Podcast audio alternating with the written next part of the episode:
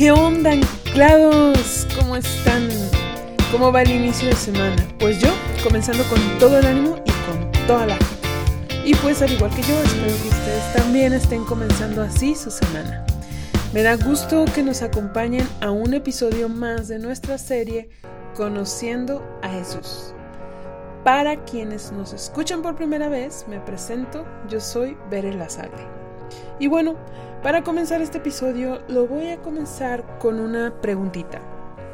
Y si gustan, los invito a que le den pausa después de la pregunta para que reflexionen con respecto a ella o incluso investigar si quieren. Para ustedes chicos, ¿qué es ser cobarde? ¿Qué es ser cobarde? Bueno, yo me di a la tarea de investigar y según la Real Academia Española dice, nos da dos definiciones. La primera dice, persona que siente miedo ante situaciones difíciles o muestra falta de valor para emprender acciones peligrosas o que conllevan cierto riesgo. Y como segunda opción nos da personas que perjudica o hace daño de forma encubierta por carecer de valor. Y bueno, el temor, chicos, nos lleva a hacer un sinfín de cosas que ni siquiera podríamos imaginar. Situaciones de temor nos pueden llevar a actuar cobardemente. Pero, ¿temor a qué? ¿Temor de qué o a quién? Puede ser al rechazo, a quedarte solo, a perder algo o a alguien, tal vez a la muerte, al dolor, etcétera.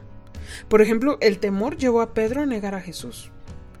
El temor llevó a Moisés a dudar de sí mismo para ser un instrumento para liberar a Israel. En fin.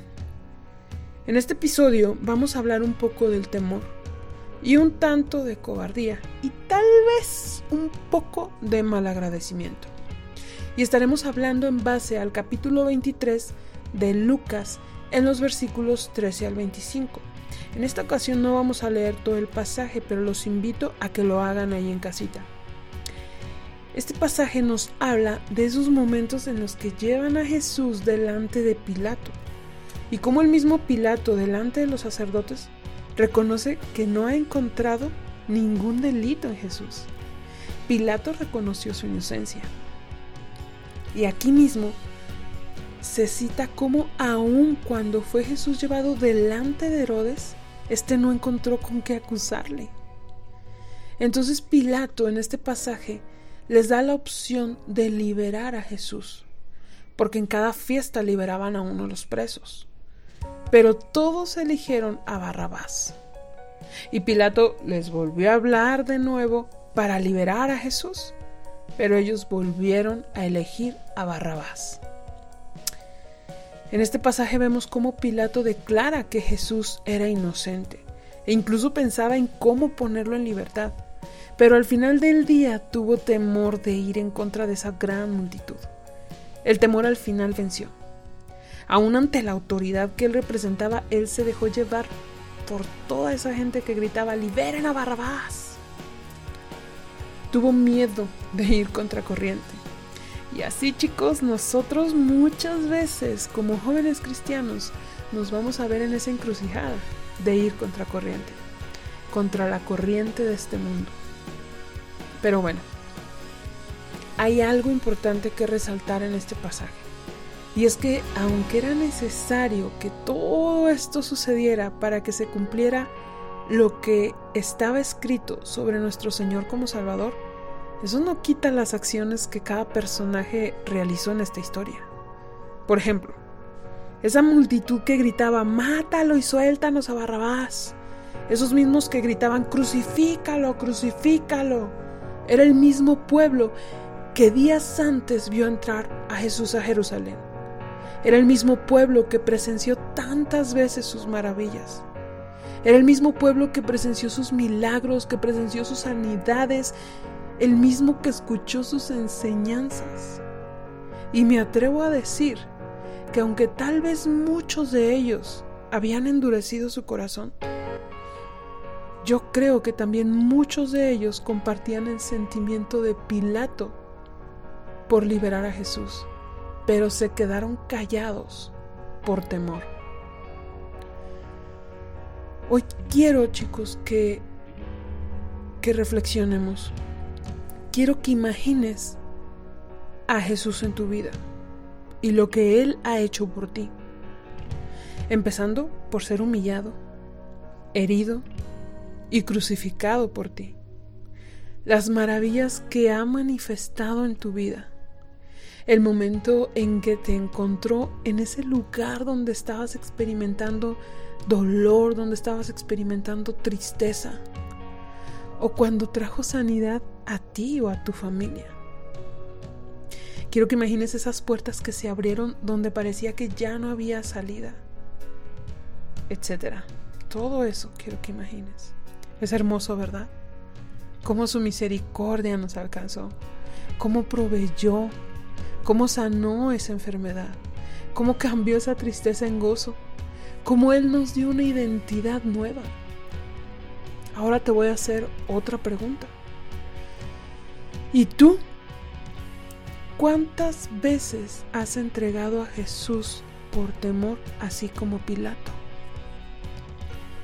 ¿En qué momento has actuado con cobardía? Y me dirás, ¿entregarlo yo? ¿Cómo? ¿Sí? ¿Cuántas veces le has negado delante de un grupo de amigos? Nunca. ¿Nunca? Porque déjame decir algo. El omitirlo también cuenta como negar. Callar cuando debes de hablar cuenta como negar. Vamos a la iglesia, gritamos, alabamos, cantamos, exaltamos, uy, ahí sí. Pero mis redes sociales, ¿de qué están llenas? ¿De qué habla tu estado de WhatsApp? Cuando un amigo acude a ti por un consejo, ¿de dónde viene ese consejo? de la palabra de Dios. Uy, no, pero qué tal que se incomoda. ¿Y si se aleja? ¿Y si ya no me habla? ¿Y si les cuenta a otros? ¿Y si se burlan mis amigos o mis compañeros? ¿Qué tal que me ven como la rara o el raro y me excluyen del grupo? O tal vez me dirás, veré, pero ¿cómo les voy a hablar a otros? Yo no sé hablar, no sé qué decir, tengo miedo. Chicos, Éxodo 4:12 dice, ahora pues, ve y yo estaré con tu boca y te enseñaré lo que hayas de hablar. No tengan temor. Así como con Moisés, Dios nos respalda. Pero hay otra clase de temor, y creo que uno de los más peligrosos. También existe el temor a aceptar que vivimos mal. Amamos tanto aquello, abrazamos tanto aquello que sabemos que debemos de dejar y que no le agrada a Dios, pero tenemos temor y preferimos seguir en lo mismo. Si dejamos que ese temor a perder cosas terrenales o amistades o incluso familia se apodere de nosotros, nos va a llevar a cometer cosas que no imaginamos. El miedo nos puede llevar hacer cosas injustas, incluso contra nuestra conciencia, solo para evitarnos problemas. Yo les testifico, chicos, a mí el temor me llevó incluso a vivir años negando a Dios. Pero por la gracia de Dios y su misericordia, Él me perdonó fui salva y hoy aún más fuerte que ese temor que viví, puedo gritarle al mundo quién es mi Salvador y cómo me liberó y compartirlo a otros para que ellos también puedan experimentar esa salvación. Hoy hablamos de cobardía, sí, pero también voy a hablar de valentía. En esta historia hubo alguien lo suficientemente valiente para no entregarte a ti. Sí, a ti y a mí, a nosotros. Jesús. Él era inocente. Él no merecía padecer en esa cruz. En cambio nosotros sí. Pero Él no nos entregó. A pesar de que somos culpables y merecíamos ese castigo, Él no solo no se acobardó, sino que aún fue más allá. Él tomó nuestro lugar en ese acto lleno de valor, pero más que valor, lleno de amor por ti y por mí. Chicos, si hemos permitido que nuestro miedo nos lleve a actuar de forma incorrecta, de una manera que no agrada a Dios o que no le dé su lugar a Dios. Yo te invito a que hoy nos pongamos a cuentas con Dios. Él es grande en misericordia. Es mi deseo que a partir de hoy reflexionemos en la forma en que hemos actuado.